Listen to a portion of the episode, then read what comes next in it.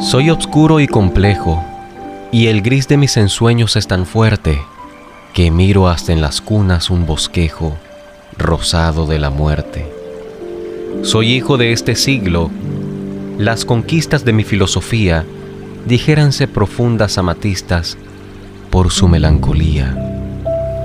Soy hijo de este siglo, mi pupila y mis oídos plenos de lívidos paisajes nazarenos y de clamor de esquila. Soy hijo de este siglo y en mis venas corre sangre de angustias, sangre mía que destilan mis penas sobre las horas mustias.